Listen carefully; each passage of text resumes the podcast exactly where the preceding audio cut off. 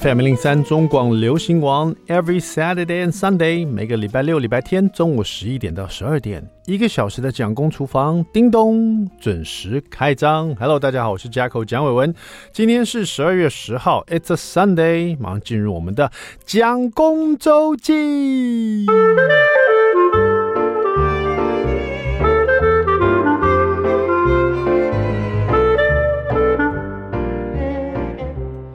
最近，如果你常逛这个传传统市场或者上超市，你发现是蛮多菠菜的哈。现在菠菜算大厨吧哈，因为菠菜其实好像冬天也蛮好吃的。因为而且大家知道，其实菠菜啊，它的蛋白质其实是含量蛮高的。因为我最近有在做健身嘛，所以我对这个摄取蛋白质就是会比较要求，所以我会常查一些说，比如我吃的东西里面哪些有蛋白质。我才发现，原来菠菜算是蛋白质很高的一种蔬菜。蛋白质通常我们都是吃一些肉啊、鸡蛋啊这种就动物的东西才会有嘛。但是其实吃素的朋友呢，应该都会很清楚，就蛋白质里面的那个，我说菠菜里面蛋白质含量蛮高的哈，每一百公克就有三公克的这个蛋白质哈，等于说你吃一小盘的炒菠菜，那那个蛋白质就相当于半颗鸡蛋，大概就是这个意思哈。那其实菠菜大家知道吗？它就叫做波斯菜。它其实是来自于伊朗，哎，原产于伊朗，是在唐太宗时期哦，由尼泊尔作为贡品转入中国的，然后在那时候才会有，才中国才有有了菠菜这样子。那现在我们就大家都吃菠菜。然后我在买菠菜的时候发现了，在这个传统市场买的时候，发现菠菜有时候会有那个圆叶子的，跟尖尖头叶子的，就是它叶子都是菠菜叶子都长那样，可你仔细看它的它的顶端，有的叶子顶端是圆的。有的叶子顶端很明显就是尖的哦，那到底要买圆的叶子还是买尖的叶子？这两个有没有什么差别呢？其实差别很大哦。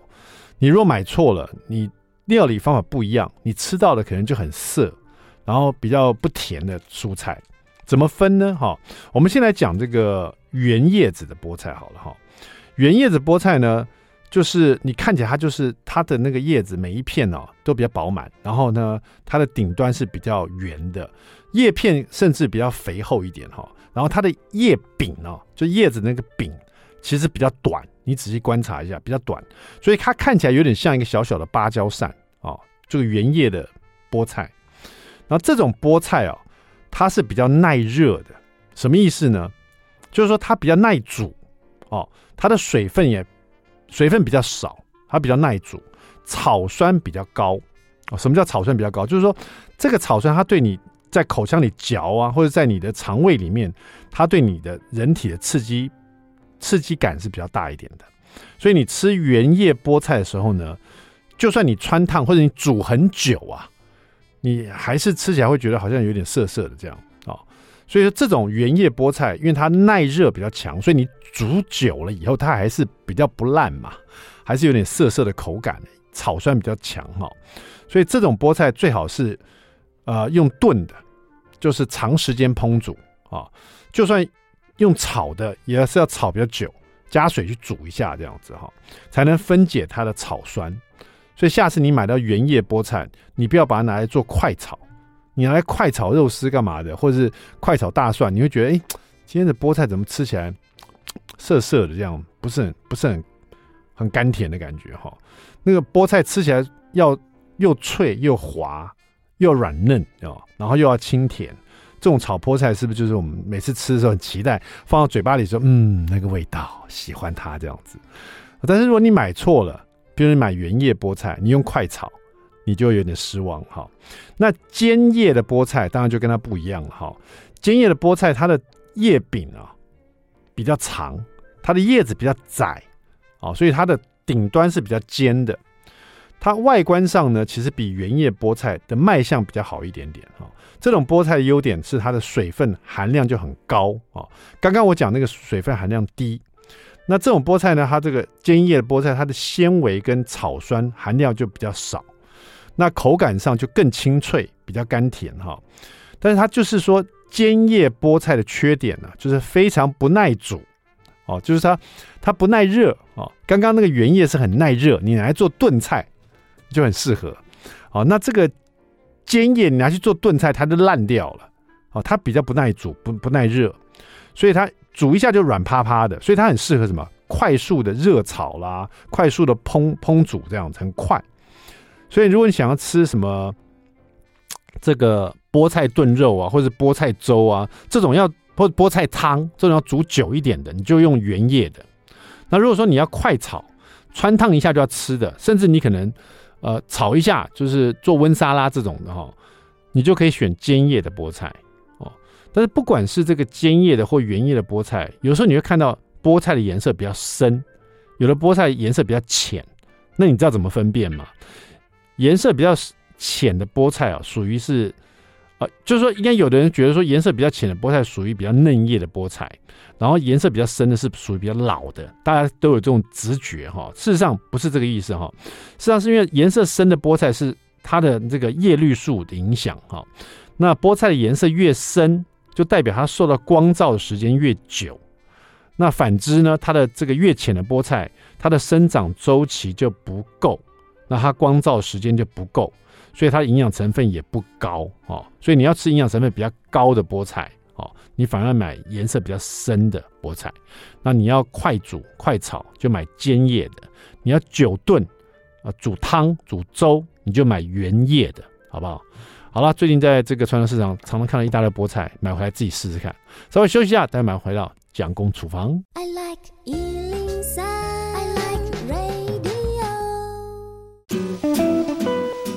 FM 零零三中广流行王蒋公厨房，We're back，我们回来了。我是 Jacko 蒋伟文。第二段第一个单元，蒋公来说菜。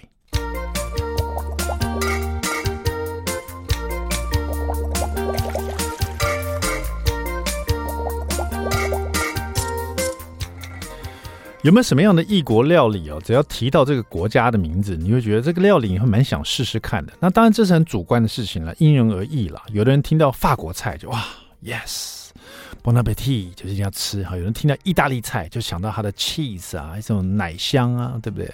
有的人可能听到了其他各，比如说美国，美国，美国什么好吃的？牛排吗？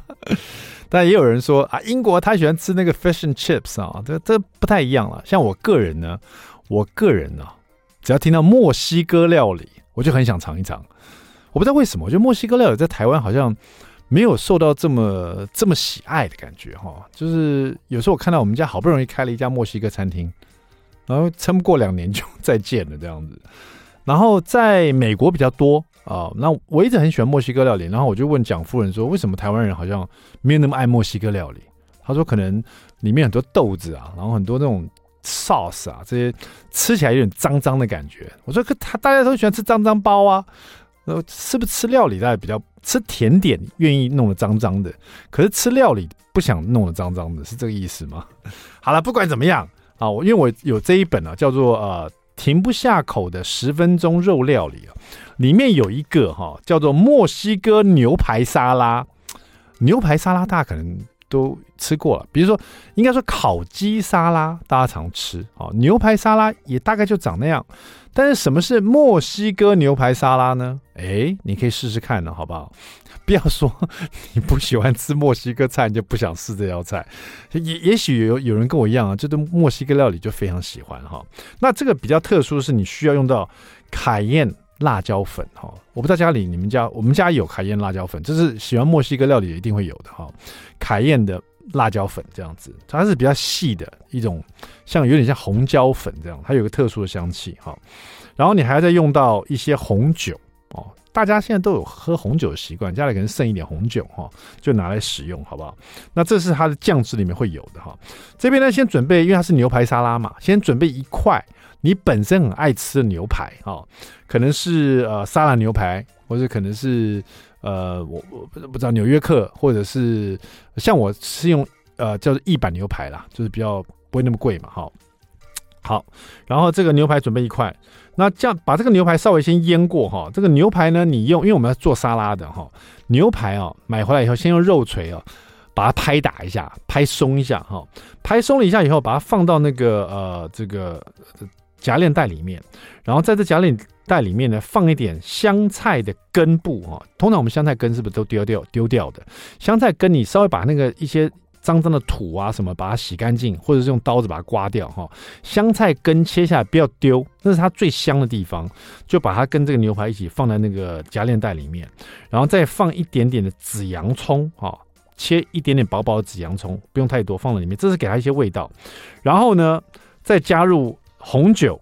大概呃，反正就是大概一两大匙这样子，然后一些橄榄油，好、哦，再加一些柠檬汁，哈、哦，就这样子腌制这个牛肉，先把它放旁边，哈、哦。那你放到这个夹链袋里面呢，你不要随随随随便把它封口就放旁边，你要尽量把里面的空气压出来，里面是尽量是真空的状态。有一种最传统的方法，就是你知道放了有一盆水嘛。然后把它把这些食材，你要真空的把它放到夹链袋里面，然后慢慢的把它放入水里哈，让这个水不要跑进这个夹链袋里面哦，让水的压力呢把夹链袋里面的空气把它挤出来，然后到最顶端的时候，你再把它封口起来，它就有一种呃真空的状态的感觉哈。好，就这样放旁边哈。那接下来呢，我们这个墨西哥的牛排沙拉里面还会用到洛梨哈，洛梨把它切片，然后还有番茄。呃，去皮或不去皮都可以，看你自己。因为我们吃沙拉嘛，就应该就不用去皮了。甚至用小番茄，我觉得不错哈。比如说用小番茄好了，因为我比较喜欢小番茄啊。小番茄也有那个橘色跟红色的嘛，你就把它破拌就好了哈。然后呢，这个刚刚腌这个牛肉，大概腌的一两个小时以后，就拿出来以后呢，就可以把里面稍微把那个上面的什么香菜根啊，还有紫洋葱都把它沥掉。然后它里面刚刚有一些酱汁，它都吸干了嘛。这时候呢，你就呃热锅，然后加一一点橄榄油，然后把牛肉两面都煎一分钟，一分钟就好了哈。然后冷却五分钟以后，再把它切片，哦，变成这个牛排沙拉里面。这种情况哦，呃，各因为你已经拍过了，你用肉锤拍过，你又腌制过柠檬汁这种酸性的东西哈。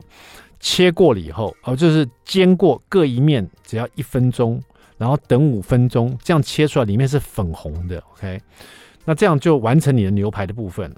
那沙拉的部分呢，就是你把紫洋葱把它切，呃，顺纹切，切细丝，香菜叶切断，然后刚刚小番茄全都剖半，然后洛梨呢也是稍微切片或者切块都可以哈。然后呃，稍微把它拌一拌。然后这在拌的时候呢，就要拌一些沙拉酱。那这个沙拉酱就是墨西哥风味的，柠檬汁大概二分之一个柠檬的柠檬汁，加上凯宴辣椒粉大概一小匙，再加一小匙盐，再加黑胡椒，就把它拌一拌，这样子。这个就是你的沙拉酱汁哈，跟刚刚我们讲的小番茄、香菜叶。酪梨一起把它拌匀，拌匀好了就先把它铺在盘子的上面，然后把刚刚牛排呢再一个一个拌上去，然后这剩下酱汁就淋上去哈。这时候如果要再加一点的话，就是再撒一点香菜在上面做装饰，这样子哈。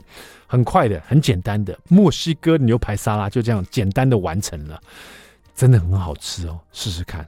对一个喜欢墨西哥菜的人来讲，it's really good，好不好？收藏一下，在家演练一下，休息一下。马上回到蒋公厨房。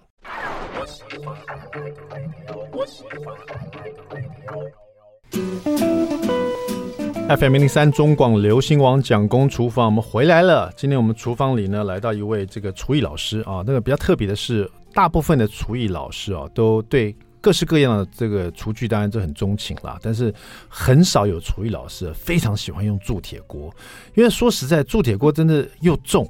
然后呢，它就很难做快炒类的东西。它它它有它的限制，但它有它的优点。当然，它第一个很美啊，然后看起来就觉得是很高档的感觉。但是真的，我很少遇见有厨艺老师非常爱用铸铁锅的哈。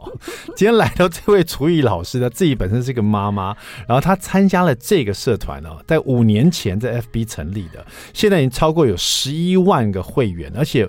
因为这一位厨艺老师，上次我们访问他的时候，我也加入这个社团，每天都乒乒乓乓的这个通知不断呢、他们十一万个会员，每天都 PO 一大堆用他们铸铁锅做的料理，非常热络的一个社团了、我们来欢迎这个 我爱 Stop 铸铁锅 FB 社团的厨艺老师哦，我们 Coco 老师，Coco 老师你好。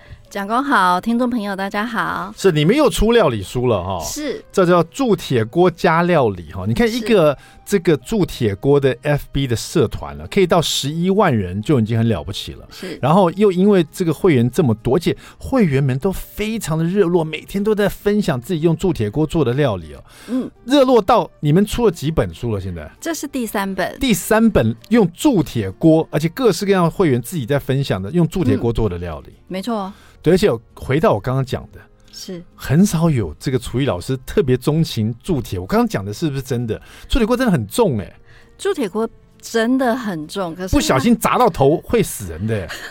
就肯定会昏倒，脑震荡很严重啊！你都不知道，我们很多锅友的锅墙，那是一整面的墙，那是他们家唯一的装饰品，还有打投射灯，还有整个橱柜橱窗，真的是美轮美奂嘞、欸。嗯，那老师你为什么？客户老师你为什么特别钟情铸铁锅？那为什么当时你会加入这个我爱 Stop 铸铁锅的社团，然后一直活跃到现在？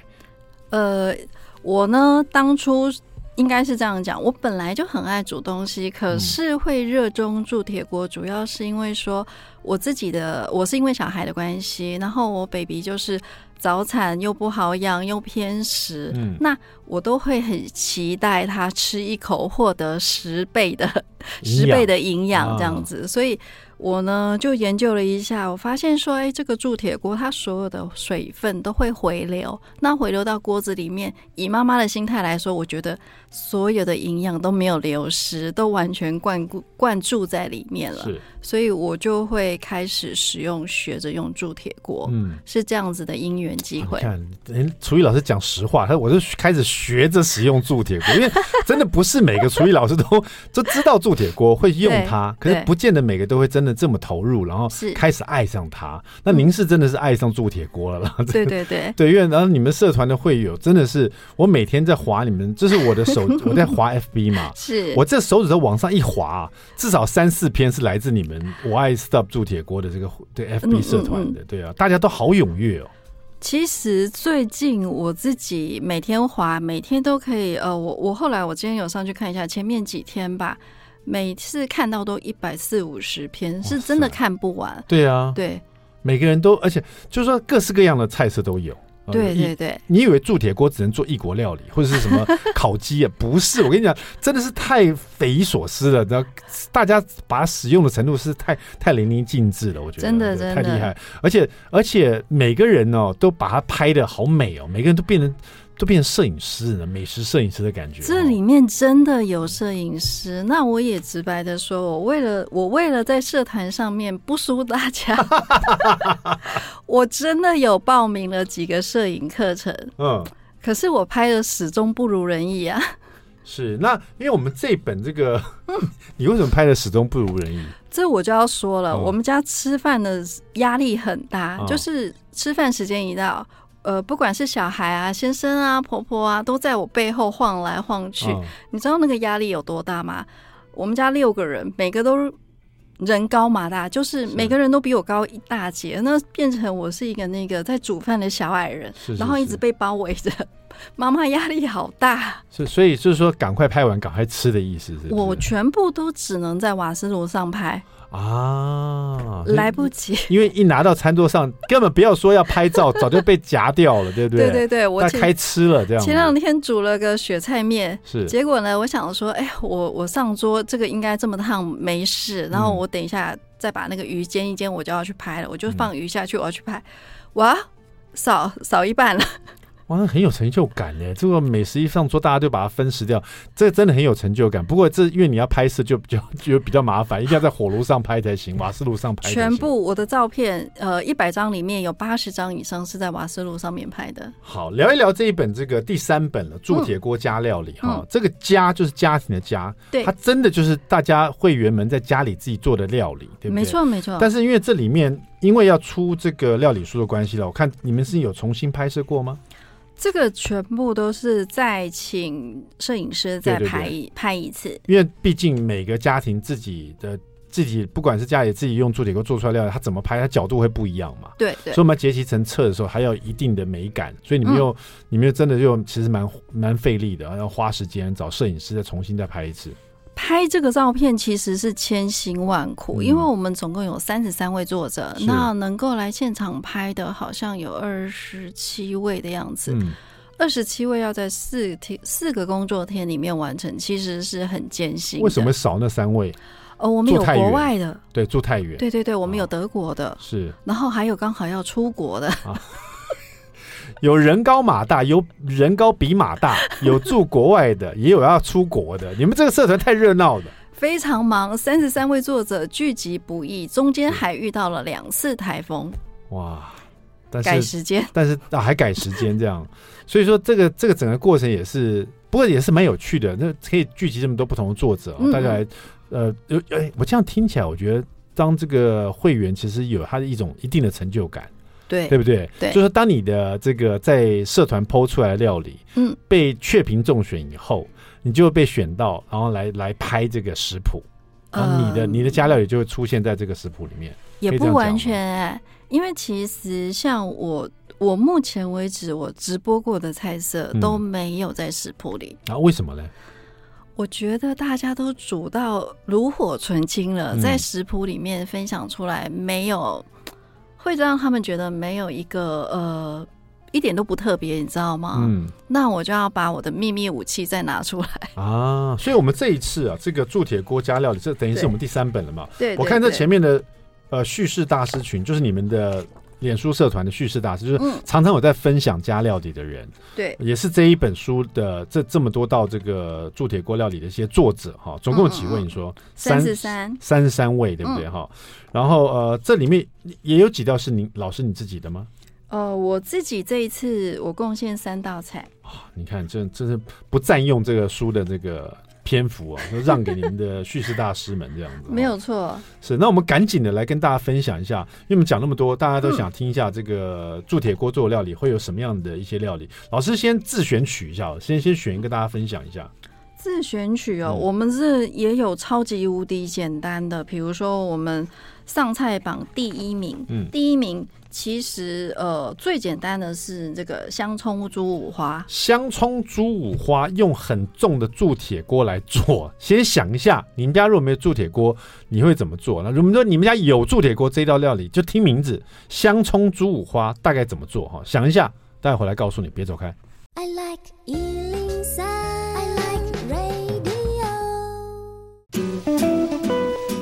FM 零零三中广流行网蒋公厨房，我们回来了哈。我们今天聊的是这一本铸铁锅加料理，这个是这个 FB 上面我爱 Stop 铸铁锅的这个大江庭，这个 FB 的这个等于说他们的一个俱乐部的感觉哈，一个粉丝团这样子哈。这是第三本了，你们出的书哈。对，其实我发现，因为它的作者是来自台湾各地啊，甚至还有国外的。对，所以大家因为大家所想吃的东西不太一样，口味也不同哦，喜欢吃的食材也不同，是做法也不同，所以就会有很多很多不同的菜色。没错，对，所以这里面你们把它编辑成，比如简单家常菜，或者是无水的炖煮料理，就不加水的。对，而且不加水的就已经超过十道了哈。然后当然有蔬菜料理啊，还有一些比较就有饱足感的，像炊饭这种的哈，嗯、还有一些锅锅物，因为铸铁锅拿来做锅，譬如火锅类的啊，汤汤水水也很适合哈。最后也比较厉害的，还有一些甜品的小点这样子，用铸铁锅来做。那今天 Coco 老师刚刚在广告之前就说，铸铁锅先来做个简单的，嗯，香葱猪五花哈，是听起来是好像。蛮像快炒类的哈，这种没错。我一听到拿铸铁锅，我就头很大，你知道吗？不会，我告诉你，因为你刚刚说比较少说拿来做这个快炒，对，对不对？热炒这样。那我要先说一下，这道菜的提供，我们的汤汤它是有乙级证照的，是对汤汤老师。然后我吃过几次他的菜，那我一直觉得汤汤老师的菜真是又快又简单又好做。好，我们来聊一下用铸铁锅怎么来做这个香葱猪五花，然后它跟我们用很轻薄的，比如说铁锅，就是像这种快炒店、热炒店的铁锅，或者是不粘锅哈，做起来有什么不太一样？我们来听听看，好不好？像一般来说，我们大部分的家庭主妇，他在炒的时候，他们一定是先炒，炒到最后再下酱油，是去把那个猪肉的味道煨进去。没错。可是像我们在这边，我们就不是，我们猪肉片就先抓腌一下，嗯，先让它有基本的入味，然后再来做这一道菜。嗯，那它这个下去炒的时候，因为你如果一开你。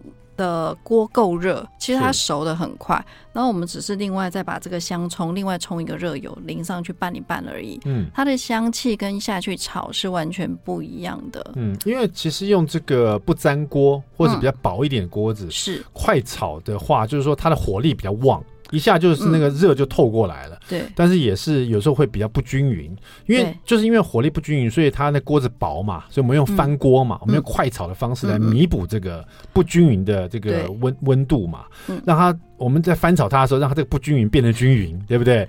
那因为它很薄，所以很快的翻炒就 OK 了，这样。但是如果是用这种铸铁锅，嗯，像刚刚老师就提到了，郭老师说。它其实热起来是比较平均的，嗯、对，然后热了起来它不容易降，不容易降温，嗯，所以我们就要利用它这个优势来做这道菜，是不是？对，而且我们是，其实我们就是呃，锅热下去真的是，你就筷子随便拉两下就好了。所以锅子已经热了，那因为铸铁锅很重嘛，锅、嗯、子热了以后就把它转小火，是不是？没有哎、欸，啊，大热了就可以关了，哦，热了就关了。所以这道料理是锅子先热，铸铁锅先热了。热了以后，那你怎么知道它热到你想要那个热度了？你下去，呃，我们判断这个铸铁锅的热度很简单，就是锅子的把手，嗯、你只要摸，你觉得它温温的就够了，嗯、因为它是最上端的地方。是，然后呢，它热度要传导到上面，它真的就是有温热的时候就已经够热了，你就可以下油。那你这个时候下油的话，你油。呃，起油温很快，大概不说两三秒就起了。嗯，那油也不会变质。是这一道菜，其实它最快，是因为很多上班族的妈妈超级无敌爱。所以我们这个油下去，锅子够热，油下去有油纹了。嗯，我们腌好猪肉了嘛？对，这时候是猪肉先下，听到啪呲的声音才关火，嗯，还是直接关火再下猪肉？哦，我是下了之后拉两下就关了。哦，所以说先温度拉上来。有温度，耳朵觉得温温的了。对，啊，不是自己的耳朵，铸铁锅的耳朵觉得温温了。是，下油下去，哈油一下去，油温出来了。嗯嗯嗯。然后你就把这一盘腌好的五花肉，哈，这里面腌了什么？嗯嗯。腌了一些呃，我看哈，有一些酱油嘛，对不对？对，酱油。就用酱油腌了一下而已，哈。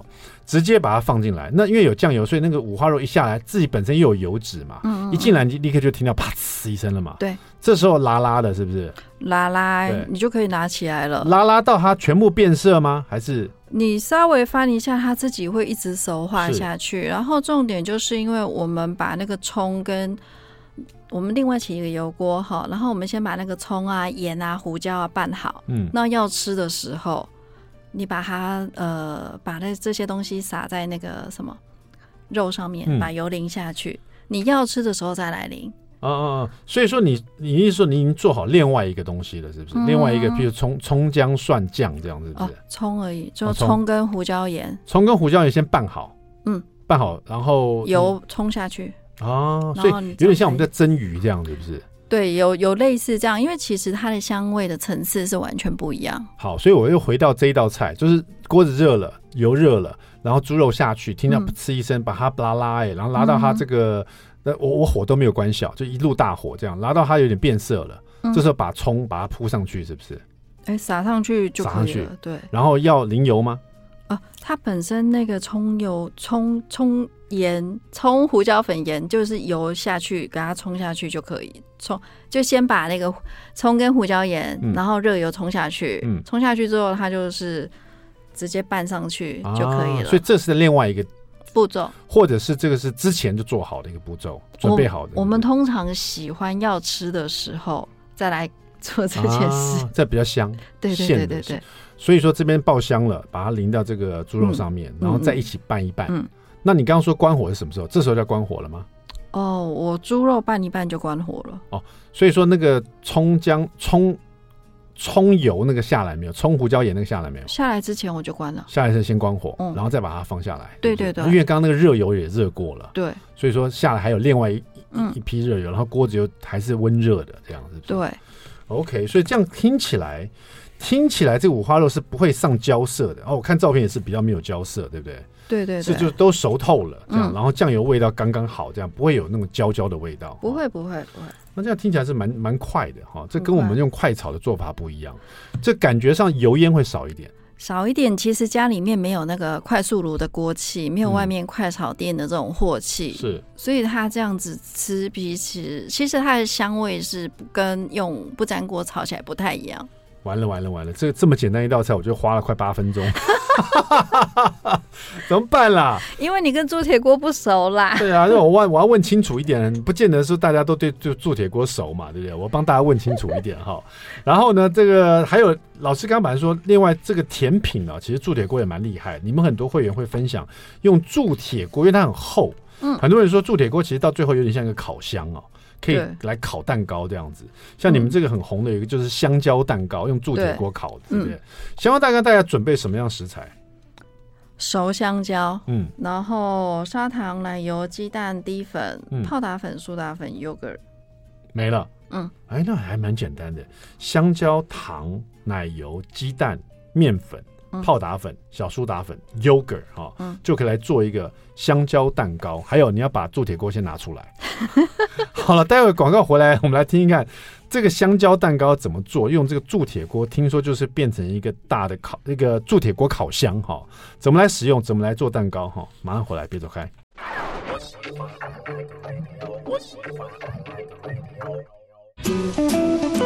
FM 零三中广流行网蒋公厨房，我们回来了。今天我们请到的是这个铸铁锅的爱好者，我们的 Coco 老师啊，也是我们脸书上十一万人的这个粉丝团，我爱 Stop 铸铁锅哈。